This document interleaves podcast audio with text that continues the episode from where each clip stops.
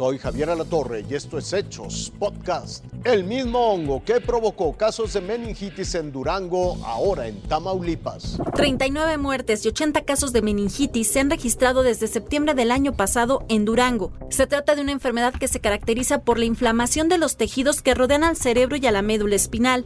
¿Los síntomas? Dolor de cabeza, fiebre, eh, malestar general. El causante es el hongo Fusarium solani, un microorganismo que ataca de nuevo. Y es que esta vez se comprobaron tres casos de meningitis en Tamaulipas. Están hospitalizados. Son los mismos medicamentos de, este, eh, que se estaban dando en Durango. En ambos estados, el brote de meningitis inició en el quirófano de algunos hospitales privados.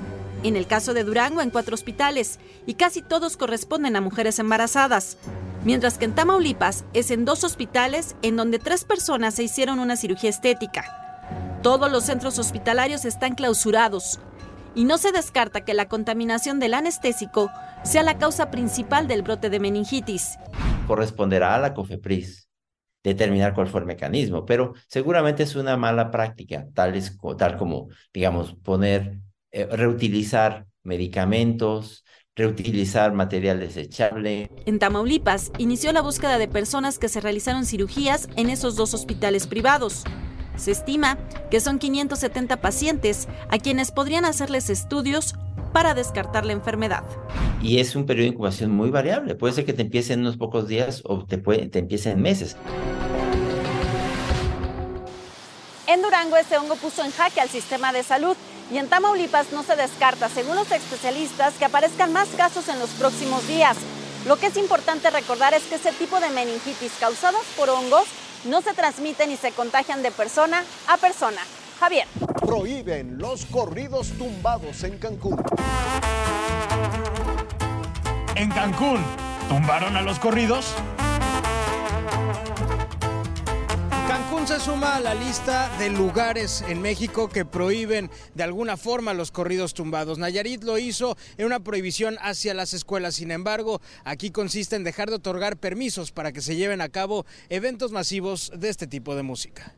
El reglamento de espectáculos y diversión, su artículo 18, el recién aprobado el día de ayer, y el abrogado en, en, ayer también, en su artículo 19, establecían que los espectáculos públicos no pueden fomentar la violencia en ninguna de sus formas.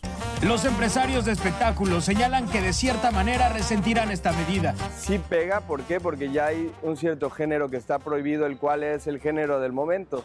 Entonces ya estamos hablando que de cada 10 artistas que vamos a traer, ahorita 3, por ejemplo, cantan ese género. Al final hay que, hay, que, hay que aportar y si funciona esa medida, pues qué bueno, porque al final lo que nos interesa es que haya seguridad.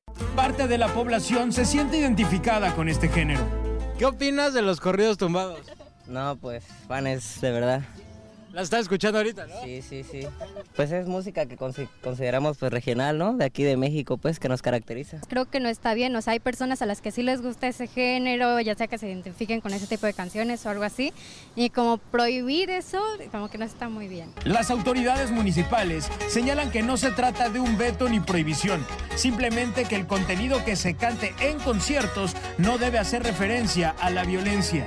Y desde luego, pues no vamos a terminar con el tema de la inseguridad cancelando conciertos, no esa es la intención, pero la verdad es que sí caemos en una ambigüedad como autoridades y por un lado estamos haciendo esfuerzos importantes para la reconstrucción del tejido social y por el otro lado pues estamos autorizando eh, actos públicos, ¿no? Eh, donde pues se fomenta pues la verdad este, esta apología de la violencia.